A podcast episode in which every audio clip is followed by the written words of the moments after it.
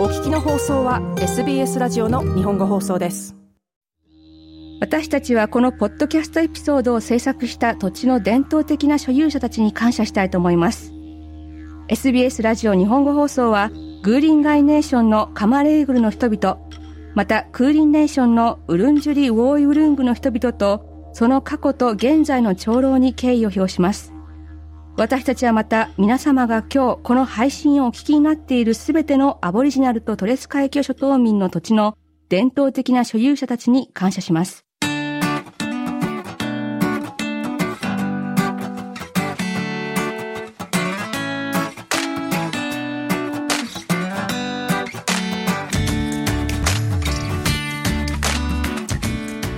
こんにちは。オーストラリアエクスプレインドの第2回です。今回のエピソード2で取り上げるのはオーストラリアのパブ。文化的そして社会的に大切な場所ですがオーストラリアでは他のレストランやバーカフェとは違った存在です。パブという名前実はパブリックハウスを短く縮めたものです。オーストラリアにはおよそ6000軒のパブがありオージーの生活の中で大切な役割を果たしています。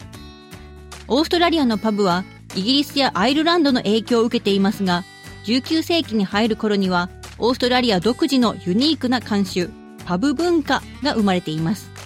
パブは必ずしもお酒を楽しむ場所というわけではありません。多くの人にとってパブは食事をする場所、友達や家族との時間を気楽に楽しむ場所になっています。パブでの食事、パブ飯はお財布に優しい値段であることが多く、店内もリラックスできる雰囲気です。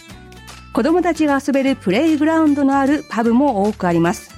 子供を連れてパブに行くときは目的地の近くにあるファミリーフレンドリーなパブを前もって探しておくと安心です。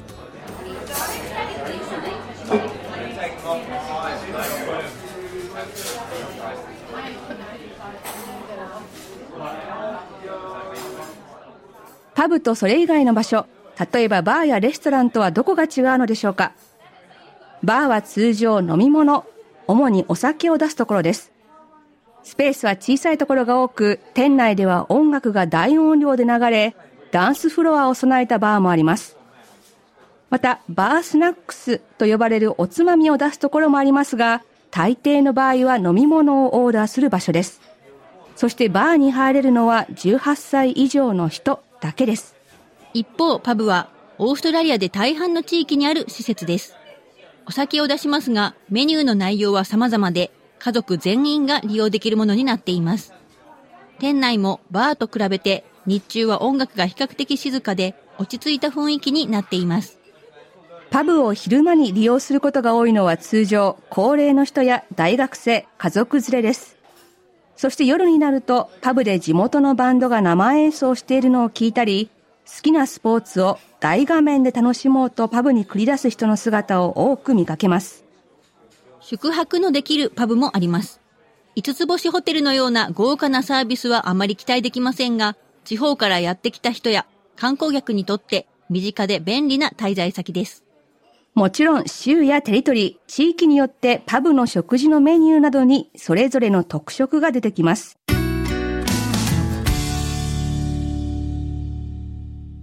オーストラリアに住んでいる日本人はパブをどう捉えているのでしょうか？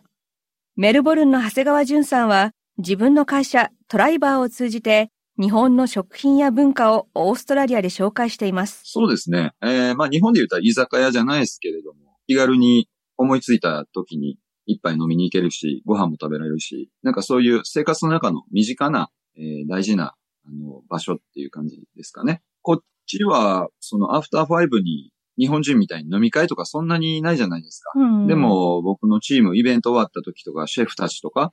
あの、気軽にパブに行こうよって言うと、みんな乗ってくるし、あの、そこでこう、一杯飲んでワイワイやったりとか、あとはね、えー、家族や、その、仲間内でも、近所のパブっていうのが面白いですよね。いろいろとその地元によって、あの、雰囲気も違いますし。そうですね。えー、個人的には若い頃、あの、イギリスに住んでいたので、あの、非常にその、イギリスを思い出して、あの、個人的にはパブ大好きでよく行くんですけれども、まあ、日本から来られると多分、ね、前払いシステムとか、その、最初ちょっとわかんないかもしれないけど、まあでも見よう見真似で周りの人がやってると、あのーその辺は問題ないのかなと思うんですけど、まあ、イギリスにいた僕ですら最初オーストラリアのパブに来た時にちょっと驚いたのが、うん。あの、食べ物、パブ飯ってね、美味しくて好きなんですけど、パブ飯。はい。まあ、とにかく、あの、サイズがでかいと。あの、なんだこのチキンパルメジャーナは。あの、二人分かよっていう、まあそういうね、ところが、多分日本から来られると、え、これ二人分なのっていう、長谷川淳さんでした。続いてワインの名産地、南オーストラリア州バロッサバレーに住むバンダズワン・アイさんに聞きます。アイさんの夫はバンドのメンバーだったそうです。私は田舎に住んでいるので、パブっていうのが、なんていうんですかね、生活の大切な場所っていうんですか？なんかコミュニティに密接に関わっていて、あの、バロッサはそこまで田舎じゃないですけども、もっと田舎に行くと、そのパブの中にジェネラルストアがあったりとか、すべてあの、そこに行けばことが揃う。うんプラス、誰かのお誕生日だったりとか、いいことも悪いことも、そのお酒とかご飯を食べながら共有し合う場所っていうんですかね。バロッサのパブっていうのは、あの、旦那と付き合う前から、やはりそのバンドが終わって、打ち上げでそこにパブに行って、ご飯食べて飲んで、で、うん語らった場所なんですね。バンダズワン・アイさんでした。オーストラリアのパブ文化では、シャウトと呼ばれる互いに飲み物をおごり合う習慣があります。例えばグループでパブに行った時には、自分が最初の一杯を全員分買い、二杯目は他の誰かが全員分を買うという具合です。その文化を知らなかったバンダズワンさん、こんなこともありました。誰かのフェアウェルパーティーがあって、で、私も呼ばれて行って、で、本当は、あの、一杯ご馳走になったら、ご馳走し直さなきゃいけない。その回っ、みんなで回って、わーってみんなに買ってあげて、じゃあ僕が今度みんなにおごるよ、わーって買ってくれて、でも私はそれが知らなかったので、みんなが、あいまま飲むか？って言って、はーいって言って、全部買ってもらって、私結構お酒強かったので、ありがとう、ありがとうって、もらうお酒は全部飲んでて、後になってから、ああ、私は全然おごらなかったわ、と思って。バンダズワン・アイさんでした。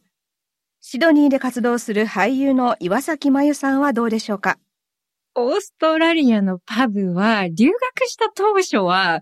ちょっとうるさくて、なんか、安いビールを飲みに行くみたいな、あの、大学終わってからみんなで行くみたいなとこだったんですけど、は最近のパブ、すごいおしゃれじゃないですか？はいはい。もう本当に、すごいパブ探しが好きなんですが、実はすごく好きなパブがあって、うん。ロックスのすごい老舗のパブなんですけれども、はい。すごい昔お仕事をした劇団のすぐ近くにあって、うん覚えてるのが、あの、オーディション終わった後に一緒にオーディションした仲間と、もう、ちょっとどっかで飲みに行こうみたいな感じで一緒に行ったとこがあるんですが、もうそこでもう外に座って、ちょっと水が見えたりしながら、もうフィッシュチップス、巨大なフィッシュチップスを食べながら、もう、もう緊張したし、まあどうなってもしょうがないとか思いつつ、そういうところでできた友達がいっぱいいて、やっぱりオーストラリアのパブ文化は安くてワイワイ、なんだろう、友達と気楽な話ができる場所だと思っています。居酒屋っていうよりも子供連れて行けるパブもあるじゃないですか。はいはいあと犬もワンちゃんも連れて行けるパブがあったりして、もっと親しみやすいな、ファミリーレストランの延長みたいな感じがします。あとはもしくはもっとおしゃれパブで、うん夜にデートに行っても気楽に話ができるようなとこだったりもするし、岩崎真由さんでした。そしてオーストラリアから離れ、日本の滋賀県近江八幡市でオーストラリアスタイルのビールを作っているコレット彩子さん、そして夫のオーストラリア人ショーンさんにも聞きました。気軽に行くところって感じですね。飲みに行くだけでもいいし、飲んで食べてもいいし、で、ご飯だけでも、ご飯食べるだけの人いるのかな？オーストラリアで。でもこうなんか、オールウェルカムな感じのイメージですね。大人同士で行ってもいいし、家族連れで行ってもいいし、どの同僚と行ってもいいし、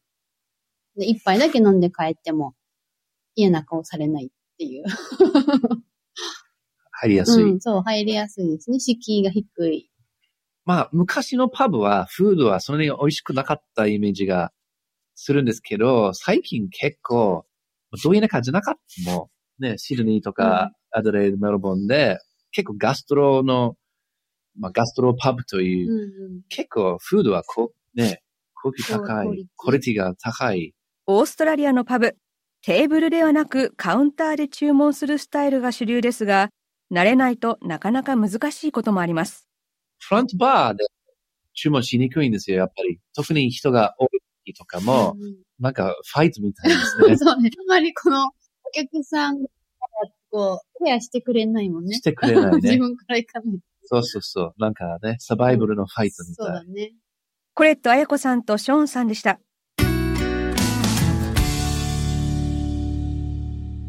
これまでの話で何回か出てきたパブでの食事。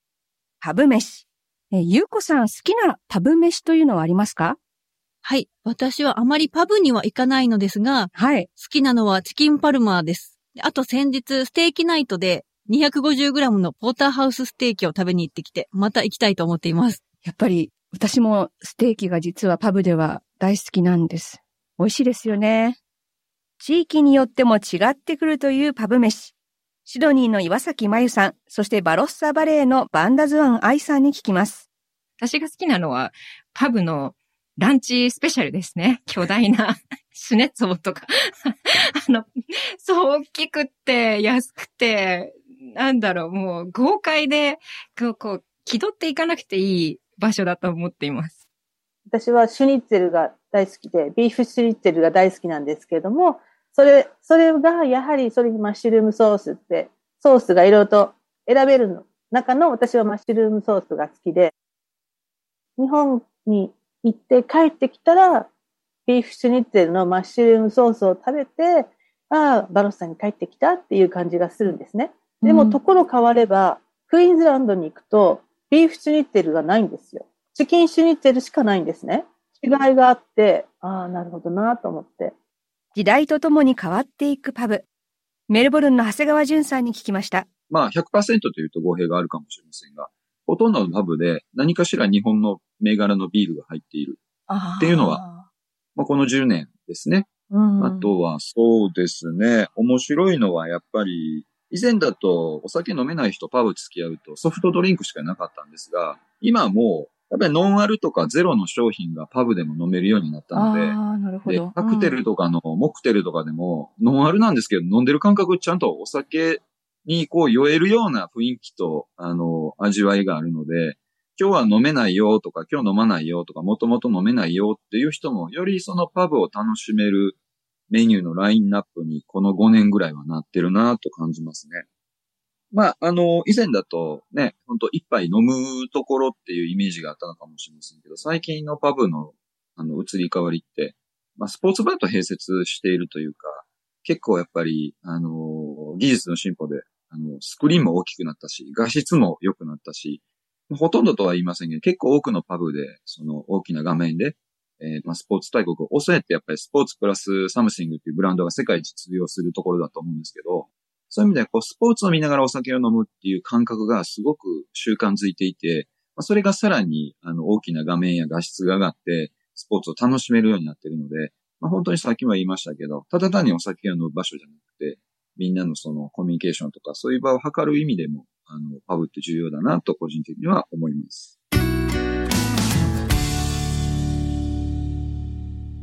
エピソード2。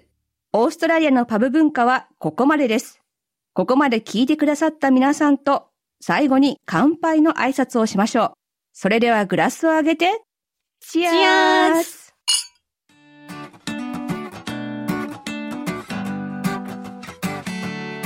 お送りしましたのは Australia Explained でした。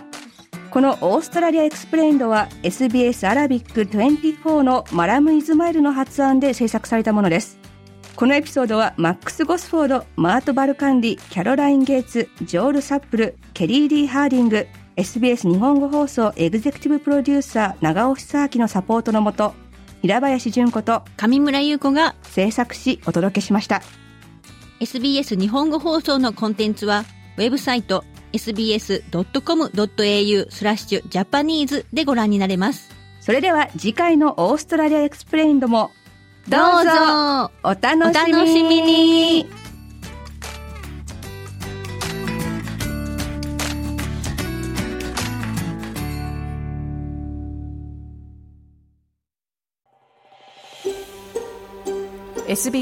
日本語放送の Facebook ページで会話に加わってください LIKE いいねを押してご意見ご感想をお寄せください。